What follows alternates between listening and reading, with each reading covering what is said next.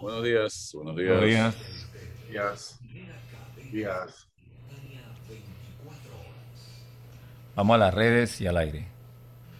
Y ya estamos en redes sociales acá. Este es su programa Sin Rodeos. Vamos al aire en Omega Estéreo.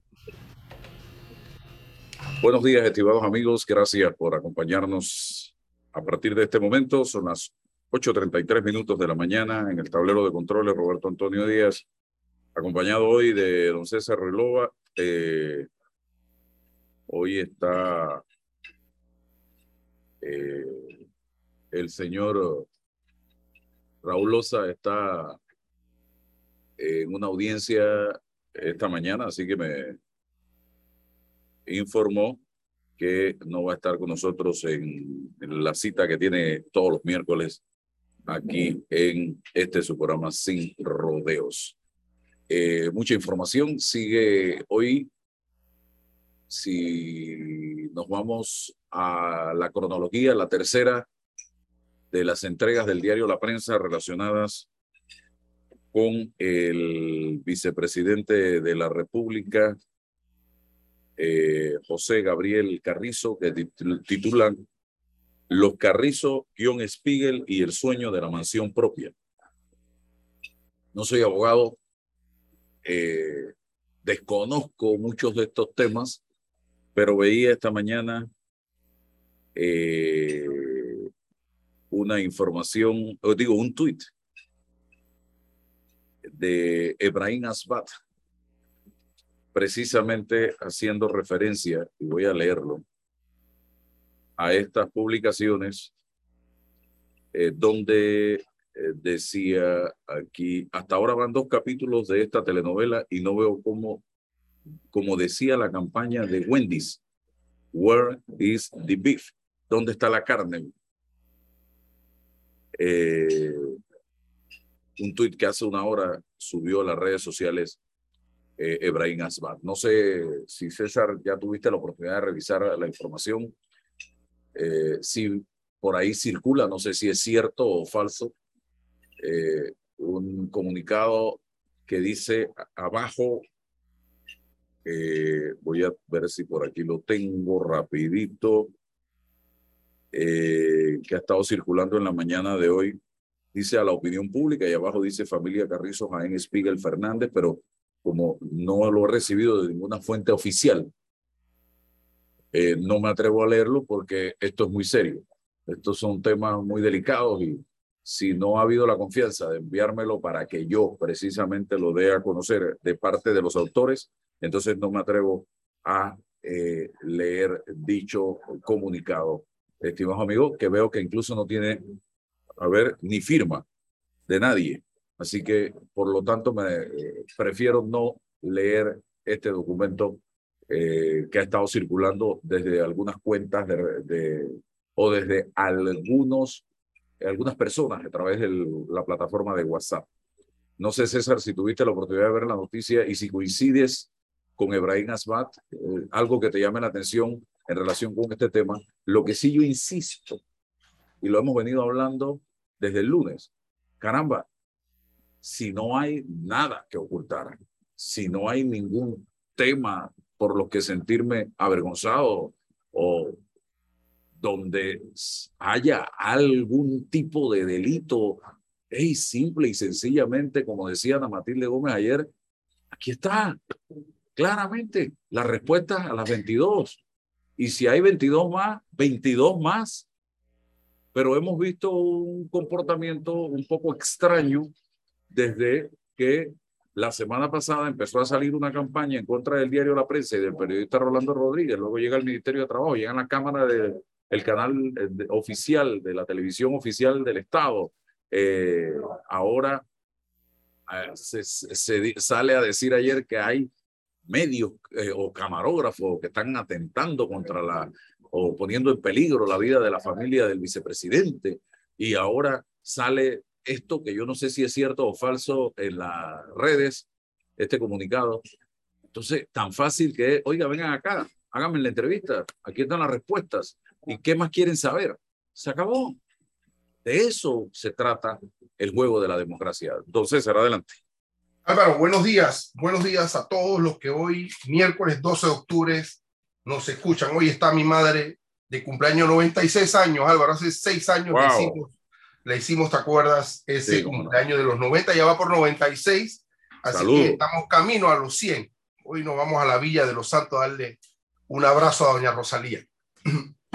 Claro, hay que separar, hay que separar esta, esta, esta situación que vincula al, eh, vicepresidente de la República, su familia, un abogado, socio de la parte jurídica, del asunto político y de los aspectos eminentemente éticos en la actual. Desde la vía jurídica, ayer lo, lo, lo indiqué, no, me iba a reservar el derecho a poder analizar las entregas posteriores. Hoy no ha variado absolutamente nada. Una persona o una fundación que compra unos terrenos, varios, en 5 mil dólares, eh, lo primero es que exista eh, el pago de los impuestos respectivos, de- que el terreno efectivamente haya costado eso y no se esté mm, minimizando el asunto de los, de los impuestos. Uno, eh, no, es un, no es ilícito comprar varios lotes, unirlos en uno, eso es parte de lo que se hace a diario aquí en este país, constituir fundaciones. Eh, hay unas vistas que son impresionantes de dos, dos mansiones en construcción. Bueno, ahora hay que ver de qué se trata todo esto, quién es el, el dueño, eh, cu- de dónde salen los fondos, si es del, del- del vicepresidente, de la fundación, de la esposa, de la familia. Eso no está claro todavía y no hay hoy un elemento que indique hasta este momento nada fuera del, del contexto de la ley. No hay todavía, ¿no? Bueno, vamos a seguir eh, leyendo las, las, las eh, entregas de la prensa para ver qué encontramos y qué, y qué podemos analizar desde ese aspecto. Me mantengo igual, no hay nada que modifique desde la parte jurídica. Desde la parte política, bueno, eh, ya lo conversamos, cuál es el talante, si el talante es de- de democrático, si aceptas la crítica, si puedes eh, explicarlo, si, si estás dispuesto a la contradicción, a la claridad, a la transparencia. De eso se trata. Usted es un líder político, aspira, así que estamos mirando cuál es su talante. Y desde el aspecto ético, oye, si me hace una pregunta, creo que soy un hombre, soy funcionario público y ya yo salí de la empresa privada y yo voy a contestar. Es, es que está, eh, eh, eh, son esas tres variantes, don Álvaro, pero hoy no hay un elemento contundente de, lo que está ocurriendo de las entregas para advertir, por lo menos hoy, que nos encontramos ante, ante un hecho ilícito que vincula a, personas con relaciones en el gobierno o desde el gobierno. Eso es parte de lo que tenemos que seguir analizando. Eh, en perspectiva a un enriquecimiento injustificado, bueno, vamos a ver quién me está pagando la construcción, los materiales, todo aquello de estas mansiones.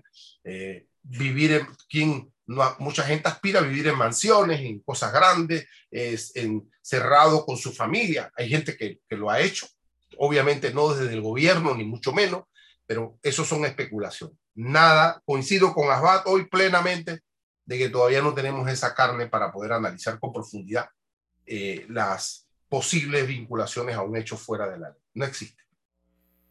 Bien, otra cosa que me llama la atención, ya tengo a Orlando Pérez de las farmacias eh, pequeñas del país. Vamos a hablar con él en breve. Me da un par de segundos, don Orlando.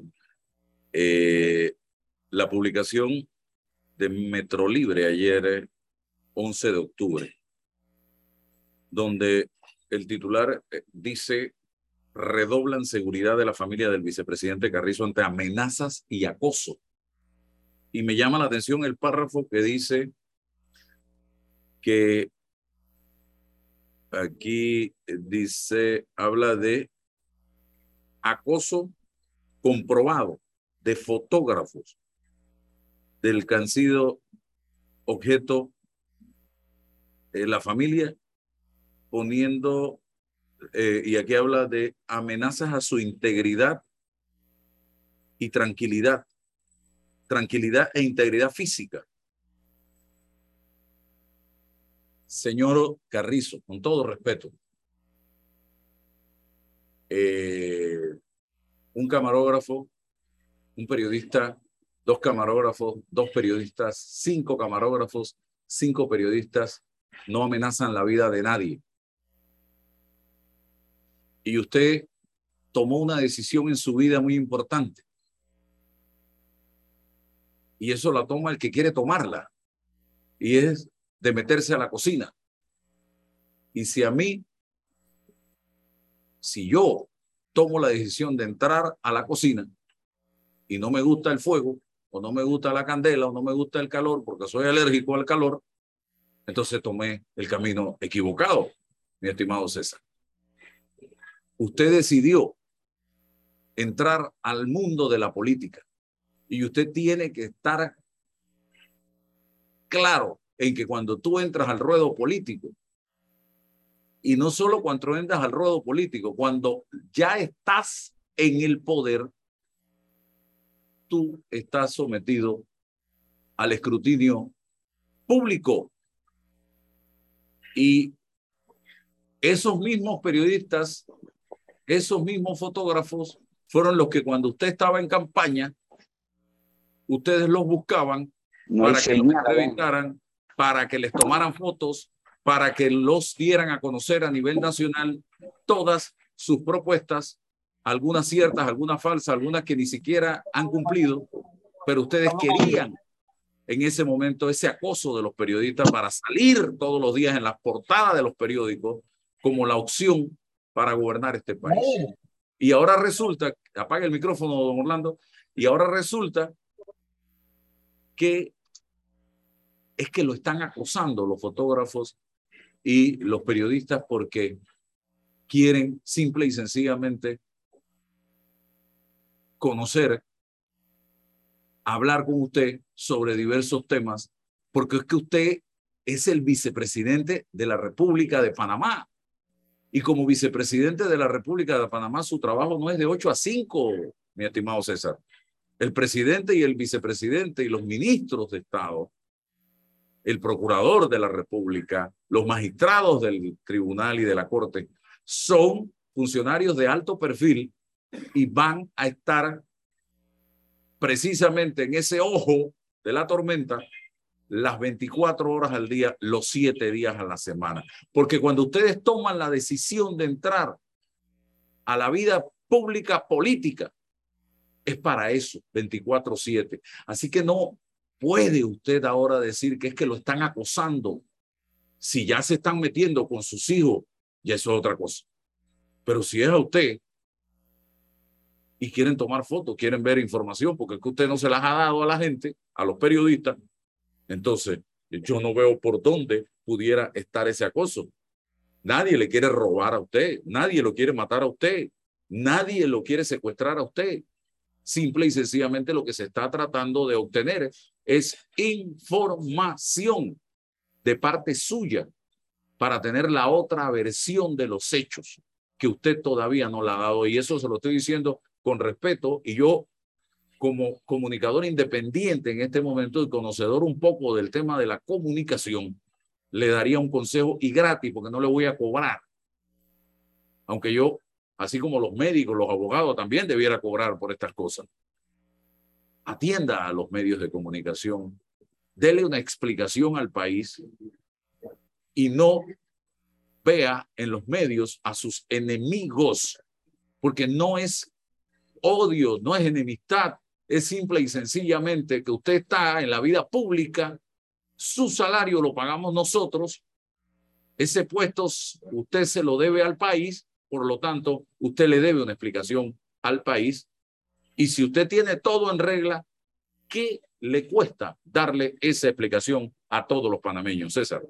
Sí, eh, de acuerdo, totalmente. Eh, recordar siempre que vivimos en la regla de la democracia parece que esto es un, esto es un cliché, em, ah, la democracia. Y, y, bueno, y finalmente, ¿cuál es el contenido de esto? Que hay contradicciones, que hay cuestionamiento, que hay censura a los que ostentan el poder y los medios de comunicación están precisamente para eso. Ese es el rol de los medios de comunicación.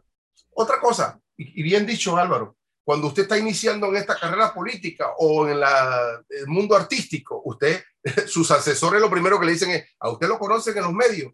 ¿Qué, fama pública usted tiene en los medios? Usted va a, a las radios, va a, los periódicos, va a la televisión para, para eso precisamente. Ah, pero ahí entonces ahí sí está bien el medio. Pero cuando el medio, usted está en el poder o pretende estar y lo censura, a los medios entonces no funciona. No, no, no, no. Esa no, usted no puede cortar por el medio a su conveniencia de qué se trata todo esto. Y, decir que, que, bueno, entonces tendría usted que precisar de qué está hablando ¿no? ¿De qué está hablando? Un acoso. Wow. ¿Cuál es la línea, la frontera de un acoso y de la posibilidad de que un medio de comunicación, sus camarógrafos, la gente que trabaja ahí vaya y busque la información? ¿Cuál es la frontera? ¿Quién la determina? Es muy peligroso. En democracia tiene que existir esa flexibilidad y la mentalidad del funcionario que tiene que otorgar la posibilidad de la información y del contradictorio. Cuidado con establecer fronteras peligrosas para este tipo de cosas. Pasa esta marejada y entonces vuelvo y me apertura a los medios, pero ¿a, qué medio? A los que me son favorables. Eso no puede pasar. Eso no puede pasar. Esas no son las reglas. Acomódese a la contradicción, al debate, a la disputa. Siempre lo hemos dicho para el vicepresidente y para todos los que están en el poder. No se molesten cuando los cuestionan. No se molesten. Presenten. Si no tienen, si, si consideran que el argumento no es, rebatan el argumento presenten sus argumentaciones, aclárenlo a la comunidad, porque el árbitro de todo esto es un pueblo que está viendo la legitimidad y la eficacia, eficiencia de sus líderes. Resuelvan nuestros problemas y que no nos quedemos en el atolladero de estar, justificando los propios problemas existenciales de los que nos representan políticamente. No, no, no, no. Hay graves y urgentes problemas en este país para hoy estar viviendo este tema que eh, nuestros líderes se alejan de los medios de la información necesitamos que se acerquen y que nos presenten las soluciones de los problemas. Para eso se le ha delegado el poder, don Alba. Para eso, para eso. Es lastimoso estar cuestionando este tema. ¿A quién le gusta? A mí, en lo personal, eso aleja al, eh, representante político de la solución de los problemas, lo aleja más, lo aísla más. Y nosotros necesitamos acercarnos para buscar vínculos y lazos y participar en todas las decisiones que nos afectan. De eso es, la, es la lógica de vivir en democracia. Bien, encienda a la cámara, don Orlando, y aquí dice Metro Libre, aseguran que las autoridades han establecido retenes y cordones de seguridad especial mientras investigan a profundidad esta presión a la familia. Señores, entonces van a quedar arrestando periodistas y camarógrafos. Eh, como Bukele en El Salvador, que no se le puede criticar porque o cuestionar porque los arrestan, creo, creo que lo están aconsejando mal. Eh, distinguido caballero, creo que lo están aconsejando mal. Evítese todo esto, el seguimiento periodístico, porque eso es seguimiento periodístico en búsqueda de la información, hablando con los periodistas.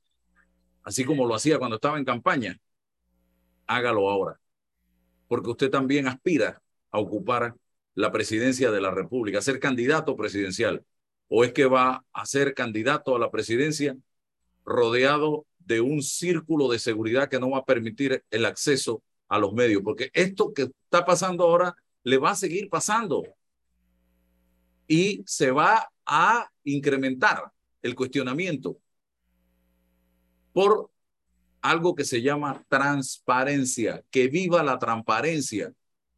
Eso es. Don Orlando, gracias por estar aquí con nosotros en la mañana de hoy de un profa.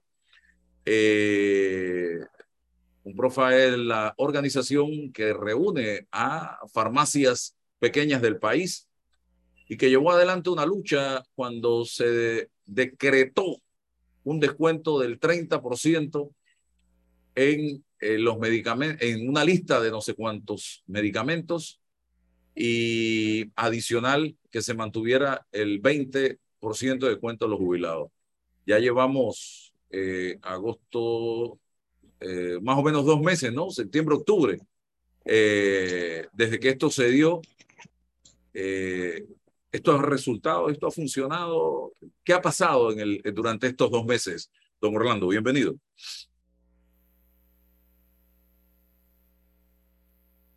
se frició la cámara de don Orlando. Vamos a ver si se congeló. Ahí está, ahora sí, adelante. Sí, muy buenos días Álvaro, buenos, días. Sí, muy buenos días Álvaro, buenos días al pueblo panameño, muchas gracias por la oportunidad. Bueno, ya prácticamente a dos meses de haber empezado el decreto 17, donde obligaba a los propietarios de farmacia a dar un 30% más el 20% de descuento a los jubilados. La verdad, después de dos meses no hemos visto la efectividad eh, en los medicamentos a la población panameña. Muchos de estos medicamentos lo que han hecho es agotarse, no lo puede conseguir la población panameña porque los laboratorios fabricantes han dejado de, traerlo y los distribuidores a su vez no los están vendiendo porque como tienen el 30% de descuento no lo quieren asumir. Eh, los productos que están de ventas en la farmacia con este 30% prácticamente es un 40% de, los, de la lista de los 170, que al final son como 1.200 productos. El 40% es lo que la farmacia le está dando el 30% de descuento a los clientes finales ha habido de verdad pues un gran desabastecimiento de medicamentos, la población panameña no encuentra productos, todavía hay laboratorios fabricantes que después de dos meses prácticamente no han reconocido el 30% ni se han querido comprometer. Eh, seguimos pues con altas y bajas dentro de este...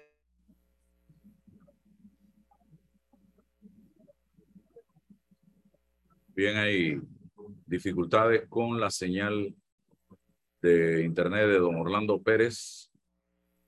Ah, siga, continúe. Ha, sido un poco difícil, la verdad, con la pequeña farmacia. Llevamos prácticamente dos meses eh, de pérdida, donde los propietarios de farmacias estamos sustentan, sustentando pues, la operación de la farmacia porque el resultado no da para seguir operando. Esto es eh, grave pues a nivel de la farmacia, más que nada pues en la farmacia que están en el interior del país, cuando los productos que están regulados son el 30% de, la farma, de los medicamentos que existen en la farmacia, pero la verdad, estos productos representan el 80% de las ventas de cada farmacia todos los días. Y las pequeñas farmacias lo que hacen es con lo que venden hoy, compran mañana. Si por ende las ventas han bajado enormemente, por supuesto las compras de la farmacia han bajado también y los resultados son menos. Por lo tanto, hoy la farmacia pues atraviesa un gran problema económico donde muchas pueden cerrar eh, en los próximos meses a lo mejor no vayamos a aguantar los seis meses del decreto y las farmacias empiecen a desaparecer antes. Hay varias reglamentaciones que no sabemos el gobierno qué es lo que busca, si lo que busca es desaparecer a las pequeñas y medianas farmacias de este país, que nos hablen claro y que nos digan la, las reglas claras del juego, porque la verdad sentimos que en este país no hay seguridad jurídica para invertir, no hay seguridad jurídica o de respeto a la libre empresa, a la empresa privada, a la empresa que genera empleo, que paga impuestos en este país y no nos han dado la mano, no nos han apoyado, eh, nos dijeron que podamos a poder importar productos. Esto, la verdad, ha sido una mentira, pudiera yo decirle, porque el ministro de Salud es verdad que presentó el proyecto de ley a la Asamblea Nacional para que las farmacias puedan importar, pero en la Asamblea no hubo la buena voluntad de que este proyecto se apruebe, está engavetado, o sea que las farmacias no vamos a poder importar, ¿cómo vamos a poder abaratar los costos a la población panameña que tanto necesita y que estamos buscando de que se abra el mercado, pero si no se abre el mercado con reglas claras, para poder importar, para poder que los propietarios de farmacias nos unamos y podamos hacer un trabajo en conjunto y podamos hacer importaciones de tal forma que los productos nos lleguen a nosotros más.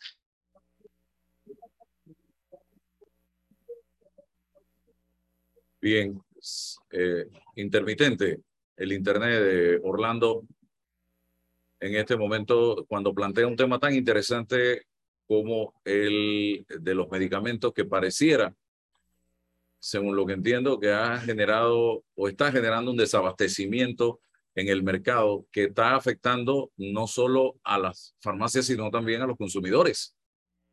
Eh, y que está poniendo en riesgo, en peligro, el futuro, eh, la supervivencia de este tipo de negocios, contaba Orlando Pérez de Unprofa. Pero nos vendieron la idea de la importación, que con, ese, esa decisión del gobierno y ese decreto que publicitaron tanto, eh, íbamos a, eh, las farmacias pequeñas iban a poder importar. ¿Eso es tan fácil, eh, señor Orlando? Bueno, eso fue lo que nos vendieron y fue lo que nos dijeron y fue parte de la negociación cuando nos sentamos con el vicepresidente de la República para que los laboratorios absorbieran el 30% de descuento de los medicamentos y donde se comprometieron que iban a abrir el mercado para que pudiéramos importar.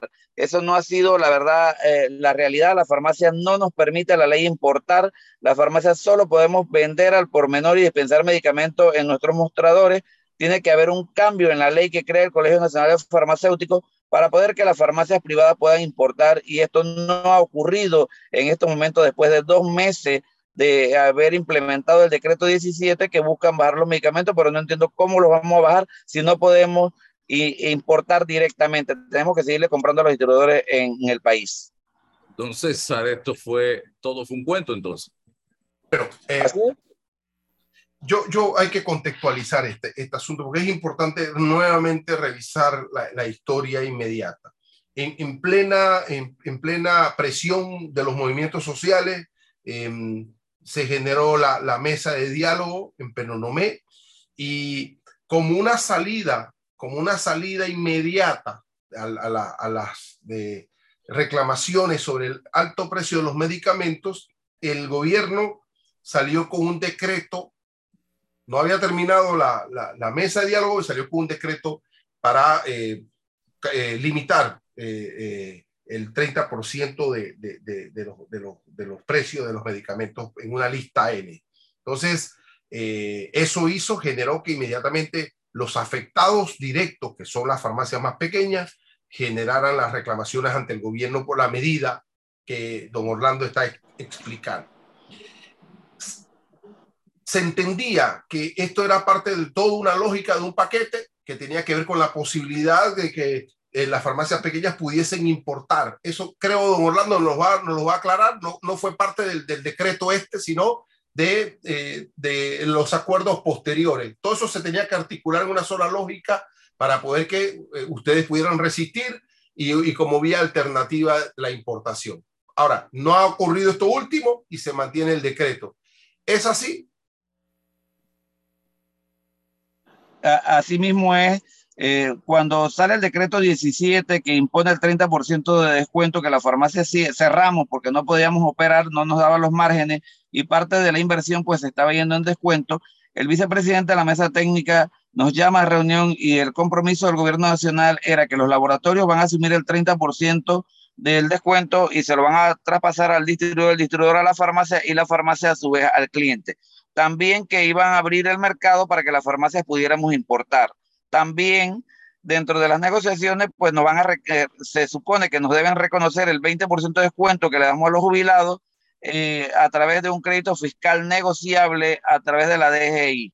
Eh, todos estos dos últimos estamos pues esperando. No ha habido ninguna forma de que en la Asamblea hayan aprobado la importación de la farmacia y la DGI aún no ha presentado eh, la propuesta de ley para que eh, el descuento de los jubilados sea retornable a los propietarios de farmacias que por más de 30 años lo hemos estado asumiendo como un, un impuesto más de nuestras inversiones privadas. O sea, se, se, apuesta a una salida política, don Álvaro, el 30% voy a congelarlo, pero cuando tengo que darle las alternativas a los afectados, entonces empieza la burocracia jurídica para la implementación de esa normativa que nunca va a llegar. Entonces, ese es el juego retórico de todo esto. ¿Qué, ¿Qué, van a hacer? ¿Qué, ¿Qué, qué, expectativas tienen sobre la situación actual? Nosotros estamos pues muy preocupados porque muchos propietarios de farmacias no vamos a poder esperar que el decreto se termine los seis meses o no sabemos si el decreto lo vayan a prorrogar. Una vez que esto ocurre, pues es una inminente cierre de muchas farmacias a nivel nacional y al momento de cerrar la farmacia lo que perjudicamos al pueblo panameño porque, por ejemplo, las grandes cadenas de farmacia o las farmacias de los distribuidores están en las cabeceras de provincia. Normalmente las farmacias pequeñas son las farmacias que están en los barrios, en los lugares más alejados donde la población puede ir a comprar sus medicamentos. O sea, no es igual, vamos a decir un ejemplo, en Pedací, que todas las farmacias cierren y las personas tienen que ir a la cabecera de la provincia a poder comprar sus medicamentos y muchas veces la gente a, a duras penas tiene para comprar el medicamento del día a día y mucho menos va a tener para invertir un pasaje de un autobús para ir a buscar el medicamento de la semana o del mes, porque eso no es el diario vivir del panameño. El panameño normalmente por la situación económica compra hoy lo que se necesita para hoy. Eh, al momento de desaparecer la farmacia pequeña, van a desaparecer muchas fuentes de empleo nosotros, eh, entre las 1.300 farmacias que hay a nivel nacional. Eh, dentro de nuestra organización hay 8, 450 eh, agremiadas, donde tenemos más de 10.000 puestos de empleo que podrían estar en peligro en los próximos meses en el país. Es lamentable cuando estamos llamando a, a que haya más empleo, a la reactivación económica, a que queremos que nuestro país sea próspero, pero con estas implementaciones del gobierno nacional, pues no vamos para ningún lado y están castigando a los propietarios de farmacias pequeños privados de este país. ¿Cuál ustedes han hecho alguna propuesta en firme, han entregado alguna propuesta eh, que busque el abaratamiento de los precios de los medicamentos al gobierno nacional, a esa mesa que dirige el vicepresidente de la República, ¿ustedes han tenido alguna conversación con la Asamblea que también debe jugar un papel importante en la solución de este problema, estimados amigos? Porque pareciera que la Asamblea pasa agachado frente a los grandes problemas del país y usted lo ve es en otro mundo, en otra eh, galaxia. Bueno, don Álvaro, hemos tenido acercamiento, tanto somos parte ahora, hace recientemente, después del decreto de la mesa técnica del vicepresidente, y cada vez que hay reunión, los propietarios de farmacia que represento yo, pues nos hemos parado y hemos hablado y le hemos argumentado todos los problemas que vivimos. Ayer casualmente le pedí al ministro una cita para que me hable, eh, me, diga claro lo, los requisitos para poder importar paralelamente y a ver si cuál es la posibilidad de que sí vayamos a poder importar los propietarios de farmacia o no eh, en cuanto a la asamblea, nos hemos reunido muchas veces, la verdad la, Comisión de Salud nos ha atendido, pero también nos preocupa en la asamblea hay un proyecto de ley 841 que modifica la ley 1 de medicamentos donde también en el artículo 93 eh, regulan los márgenes de la farmacia y de los distribuidores. Entonces no entiendo para dónde vamos con un país regulado. Los medicamentos se deben regular por un tiempo eh, de tres a seis meses, en el 841 lo van a regular por ley de, por toda la vida. Entonces no entiendo cómo podemos mandar un mensaje a, a, los inversionistas internacionales o los laboratorios que quieran venir a Panamá cuando estamos en un país que todo lo están regulando. De esta forma, pues no hay alternativa para que más laboratorios entren, para que el, mercado se abra y posiblemente los laboratorios genéricos que están en Panamá al momento Hablaba de los laboratorios genéricos que hay en Hablaba de los laboratorios, este... Hablaba y, de los laboratorios genéricos que hay en Panamá, Orlando. ¿Qué, ¿Qué, quería agregar ahí? Los laboratorios genéricos de Panamá que están actualmente en Panamá,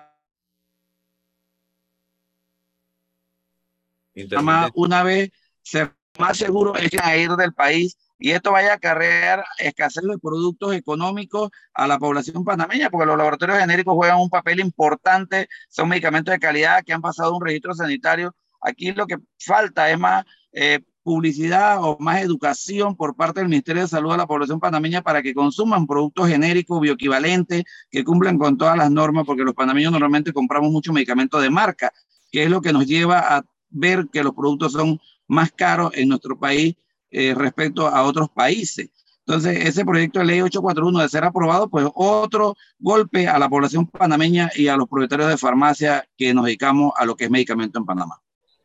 Sí, eh, hay quienes promueven o que, o, que, plantean que se debe promover más la, eh, la industria farmacéutica en Panamá y que eso ayudaría a eh, aliviar un poco, a mitigar un poco el, el tema de, del alto costo de los medicamentos. Eh, ¿Qué dice usted al respecto? Bueno, eso sería porque, por ejemplo, cuando nos comparamos con Colombia, Colombia es un país industrial donde fabrican muchos medicamentos y cuando llegan los transnacionales, pues no pueden imponer el precio que ellos les quieren, sino tienen que basarse a los precios del mercado. En Panamá los laboratorios fabricantes son cinco, si no me equivoco, fabrican muy pocos medicamentos, no hay incentivo para que más empresas fabricantes eh, estén en Panamá. Ahora escucho el, el, gobierno hablando de los de las Américas farmacéuticos en Panamá, pero solo es... Uh -huh. Pues no, no había fabricantes radicarse en Panamá a, a, producir en Panamá y de esa forma pues abaratar los costos de los medicamentos en nuestro país y ofrecerle medicamentos de calidad a buen precio a la población panameña tal como exigimos la mayoría de los panameños. ¿Algo que acotar, César? Sí, eh, es importante, don Orlando, en materia de, la, de, las potenciales importaciones, o sea, si la normativa llega a, a existir, ¿qué, ¿qué, estrategias tienen ustedes a nivel comercial? Porque no es lo mismo que una, una farmacia pequeña se dedica a la importación, eh, que generen espacios de cooperativas, de alianzas estratégicas y que la normativa permita, la potencial normativa permita que existan las llamadas unidades comerciales incidentales para poder que entre todos puedan hacer un solo pot y, e importar, ¿no? No, no cada uno que tenga que pagar los aranceles y todo aquello. O sea, que, que, que esa normativa sea flexible en función de, las pequeñas farmacias que se puedan unir cada una tiene su persona jurídica, tal cual, pero que se puedan unir y puedan generar una sola importación. Eso abarataría, por supuesto, frente al fabricante la, compra y, y, los manejos de la importación. No sé si eso lo han analizado y, y exigirlo que la normativa no sea cerrada. Eh, sí, la verdad ya los propietarios de farmacia estamos organizados, mantenemos una empresa con experiencia dedicada a, poder distribuir productos en Panamá pero ¿qué pasa con esta empresa que han organizado, hemos organizado los propietarios de farmacia? Solo nos dedicamos a codistribuir, tenemos que comprarle a los, a los distribuidores de Panamá. No hemos podido importar, los registros sanitarios han sido un poco difícil realizarlo.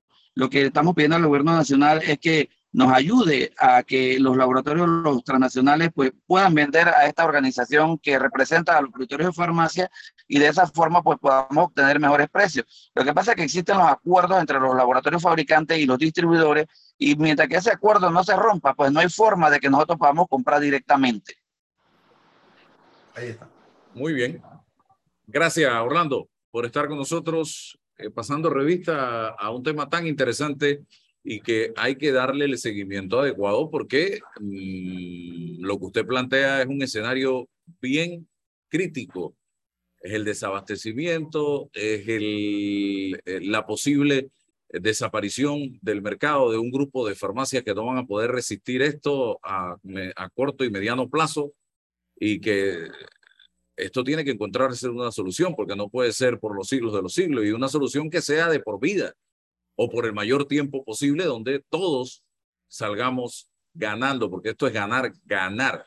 Nadie pone un negocio para eh, regalar el producto.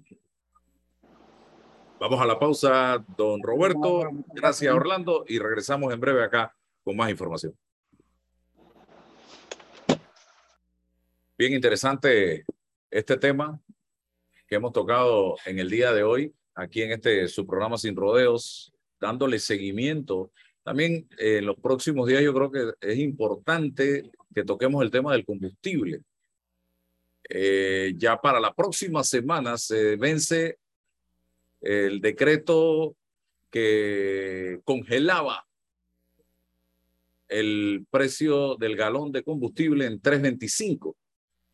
Ya se ha dicho por, por ahí que se va a prolongar hasta por tres meses más.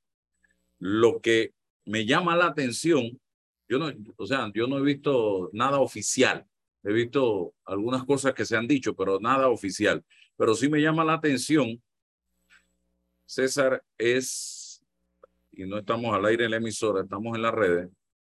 Eh, ayer tuve acceso, como lo tengo periódicamente, a el comportamiento del precio del combustible, de la gasolina y del diésel hasta ayer. Recuerden ustedes que el último informe o comunicado de ajuste de precios se dio la semana pasada y se dio el incremento de gasolina, creo que bajó el diésel. Pero esta vez tengo algo que no teníamos rato que no lo veíamos. La gasolina de 95 octanos subió 33 centavos el galón. La gasolina de 91 octanos subió 36 centavos el galón. Y el diésel subió 57 centavos el galón. Y el diésel, estamos en octubre, es normal que se dé un incremento en el precio del diésel porque vamos rumbo a el invierno en los Estados Unidos y se utiliza más diésel. Ellos le llaman petróleo prácticamente. Entonces, eh, miren cómo se está comportando el precio del el combustible, que es el refinado del petróleo. Y esto flaco favor le hace. ¿Ya están vigentes esos precios? O es... Eh, esto es en el mercado, ahorita mismo nosotros recuerda que lo tenemos cada 15 días. Okay. Ese ajuste se, se, promedia basado en los 15 días. Entonces, si esto, esta tendencia de aumento tras aumento tras aumento se mantiene, vamos a tener un aumento considerable en el próximo anuncio que será la próxima semana, miércoles de la próxima semana, o sea, de hoy en ocho. Y esto le mete una presión gigantesca a el Estado panameño. al tiene que pagar la factura. Exactamente, porque el, el Estado no lo estaba disfrazando en, en, en 325 y digo disfrazando porque el, el, la diferencia la tenemos que pagar de los impuestos y eso es obras, inversiones que no se van a poder hacer porque ese dinero se tiene que utilizar precisamente para eh, ese subsidio. Y no solo la gasolina y el diésel, el gas también que utilizamos los panameños está subiendo de precio. Por lo tanto, el, los que compramos gas de 100 libras o gas a granel para negocio, vamos a tener que pagar más y el tanquecito de gas, usted va a seguir pagando lo mismo, pero el Estado en concepto de subsidio va a tener que pagar más. Entonces, eso es un tema que tenemos que hablarlo y que la gente tiene que meterse y tratar de entenderlo. Cuando usted le hablan de subsidio, ese es un cuento. Usted del bolsillo para afuera paga 3.25 o 4.37 del tanquecito de gas pero la diferencia también la paga usted. Porque usted quiere que le recojan la basura y el cuento que le hace el gobierno es que no hay plata para comprar camiones de basura. O usted quiere que le arreglen las calles y el, gobierno simple y sencillamente dice yo no tengo plata para arreglar las calles. Porque todo se está yendo en subsidio. O usted quiere medicamentos en los establecimientos de salud públicos y no hay plata porque la plata se va en subsidios. Entendamos eso y encima el manejo, el manejo y la administración que se le da a los recursos eh, a través de la cantidad de botellas que hay en muchas instituciones nombradas en, actualmente y es una tradición en este país, estimados amigos. Así que creo conveniente que este tema se discuta y eh, se, se discuta y que en la próxima campaña política, amigos, haya un compromiso de parte de los candidatos a la presidencia de la República de qué vamos a hacer con esta cantidad de subsidios. Como el, de la, como el de la constituyente, ¿así un compromiso de ese tipo o tú crees que podemos variar los compromisos? Bueno, ahí está el señor, sí, exacto, que nadie lo cumple. Ahí está el candidato Martinelli, Ayer lo vi en una foto, en una publicación, hablando de que los niños van a tener todos computadoras y que todos van a tener mochilas. ¿De, dónde vamos a sacar todo eso? Pues basta de estar regalando y regalando y subsidiando y subsidiando. Las, el, el, problema de la educación no se arregla ni con computadora ni con mochila. Aquí eh, el tema de la educación es mucho más complejo que una computadora y que una mochila. Señores, por Dios, hombre, ¿hasta cuándo vamos a seguir con, fantaseando con estos temas, con este tema y llenándole el oído y la mente a la gente? Ay, que vamos a tener computadoras. ¿Cuánto duraron esas computadoras, por Dios? ¿Y en qué resolvieron? ¿Dónde está el país hoy, después que a los niños en el quinquenio 2009-2014 le dieron computadora? ¿Dónde estamos hoy en materia educativa? ¿Qué, qué, qué, de qué inventario se hizo del beneficio que tuvieron esa computadora a los niños? ¿Qué inventario se hizo del beneficio que tuvieron esa mochila para los niños? Entonces, no, señores, esa no es la forma. Aquí tenemos que trabajar duro. Es en el contenido, en el contenido de la educación, lo que se le imparte a los muchachos, la capacitación permanente a los docentes, las condiciones en que se encuentran nuestras aulas de clase. En eso es que hay que trabajar. Seguimos adelante, estamos aquí en este su programa Sin Rodeos y hablamos de que la cantidad de subsidios que está eh, en este momento recibiendo el país en términos generales va a tener que ser un tema de discusión en las próximas elecciones, en la próxima campaña y actuar con seriedad y focalizar los subsidios hacia donde realmente se necesitan. Porque no podemos seguir regalando el dinero porque nos estamos limitando en inversiones importantes que se tienen que hacer. Y a eso súmele la coherente administración de la cosa pública. No podemos seguir engordando el presupuesto para planilla, planilla y más planilla. Tenemos que ser más serios en la administración del Estado. Y aquí tenemos que ser, eh, de una u otra manera, tenemos que empezar a priorizar en la administración del Estado. Ya veo, y lo decía, ahora lo digo en la radio, ayer vi un mensaje del señor Martinelli diciendo que eh, si vuelve a gobernar, computadora y mochila. Yo quiero saber cuáles fueron los beneficios que recibió la educación panameña hoy inventariado en cuáles son los grandes beneficios, los grandes logros, porque los muchachos tuvieron una computadora que era de juguete ¿ah? y mochila en el quinquenio 2009-2014. ¿En qué mejoró la educación de este país con eso? Hoy tenemos mejores hombres y mujeres, mejores profesionales, por eso pregunto, ¿dónde quedaron esas computadoras? Entonces, el problema no es ni de computadora ni de mochila. Yo apunto al contenido eh, del, eh, eh, currículum educativo de este país. Yo apuesto a la forma como se imparte clases en este país.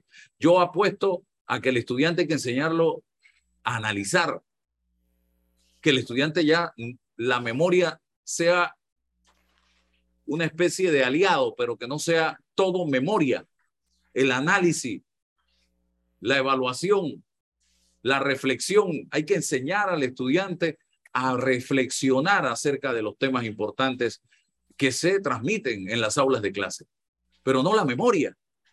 Y aquí estamos acostumbrados, hey, apréndete la fórmula y resuélvete el problema. Análisis. El muchacho tiene que eh, ayudársele a mejorar su capacidad de análisis en estos momentos. Eso, hacia allá tenemos que apuntar y yo espero, yo espero que la educación esté en el primer punto en la agenda de los candidatos a la presidencia de la República, pero de verdad, señoras y señores, no como la constituyente, sino de verdad y que le metan empeño, pero esto tiene que ser un trabajo del docente, del Meduca, del Estado, de los padres de familia, de los estudiantes, porque esta mesa no tiene una sola pata, tiene varias patas que hay que mover rápidamente porque nos estamos quedando en la prehistoria, César. Sí, eh, mucha gente que, que nos escucha, eh, y me ha ocurrido en la calle cuando eh, conversamos, me dicen que a veces yo teorizo mucho la política, ¿no? Y me alejo un poco o bastante de, los aspectos de la realidad.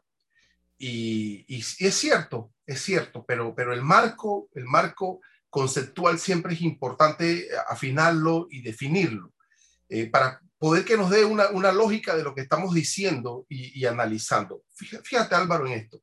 Se, se dice que, que estamos pasando por una especie de síndrome de fatiga democrática ¿no? Eh, el desgaste de las institucionales, eh, eh, instituciones democráticas, que hay que buscar caminos para reactivarlos. Y uno de los elementos de ese síndrome de fatiga democrática tiene que ver con los llamados populismos de, izquierda y derecha. Y si nosotros revisamos nuestra historia, precisamente desde el 2009 para acá, está, se, se ha impuesto un populismo de derecha que se basa en estos subsidios, cada vez aumentando el gobierno de Martinelli, el gobierno de Varela y este en demasía eh, fundamentado por el asunto de la pandemia. Ha institucionalizado eh, los subsidios y eso es puro populismo de derecha, puro populismo de derecha. Entonces, cuando tú dices, vamos a discutir o debemos discutir en, en el 24 este tema, ¿cómo lo vamos a discutir? Si es que esto no, no, no es solo problema del, del 24, esto es un problema permanente y para eso y para ello deben estar los partidos políticos discutiendo el asunto de que se nos está yendo de la mano el asunto del populismo. Todo es paternalismo, subsidio, resolver aquí, pagar allá. Entonces, ojo con eso. Y, y, y ¿por qué? Porque nadie en campaña, Álvaro, Alvarado, nadie en campaña va a renunciar, le va a decir al pueblo, yo te voy a quitar el subsidio porque no gana. Entonces, estos temas se tienen que lidiar hoy. ¿Y cómo entonces toda esta teoría la empatamos con la práctica? Bueno, cuando un partido este, eh, de revolucionario democrático apuesta más inscripciones y lo que no hace es discutir y debatir políticamente estos temas de los subsidios, de, de, la limitación presupuestaria, de, lo que, de los ingresos y de la salud económica del país, nos aleja esos debates nos aleja esos debates que son los debates estructurales, los que deben debatirse en el Parlamento, no en las mesas de diálogo. los actores tienen que ir al Parlamento y entre todos deben existir esos espacios ahí de deliberación y de participación para debatir estos temas que son estructurales. ¿Hasta cuándo los subsidios? ¿Hasta cuándo el populismo? Todo lo resolvemos de esa forma lo acabamos de ver con Orlando. Ah, vamos a bajar el 30% de los medicamentos para que la gente compre 30% menos y golpeas a un sector fundamental en la cadena de comercialización y no les resuelves colateralmente los espacios para poder que ellos puedan importar. Eso no lo hace. Eso es populismo. Eso es populismo, eso es demagogia. Eso es tratar de resolver inmediatamente un tema y, e impactar negativamente a otros sectores. Entonces, cuándo y cómo se, se supone que debemos discutir y debatir estos problemas de fondo. No una mochila, no una computadora. Es la política económica o la, la, economía política del Estado, su salud económica y cómo usted afronta los ingresos que son limitados para ir resolviendo las contradicciones materiales que tienen eh, en materia de los desplazados y la, la desigualdad social. Ah, uno tiene que estar todos los días escuchando análisis de los partidos políticos en gobierno y, en oposición, exigiendo esto. Pero no, vamos a inscribir más gente, vamos a lo, los independientes también vamos a por acá. El problema es de la cédula, de la tecnología, de la computadora y el fondo, don Álvaro, el fondo no se debate, el fondo está allí y para el 24, si hoy esos subsidios son 3 mil millones, serán 5 mil y a nadie, a nadie le importa ese problema y creen que no es fundamental y eso, como tú dices, impacta en la vida, en los proyectos para educación, para salud, qué sé yo.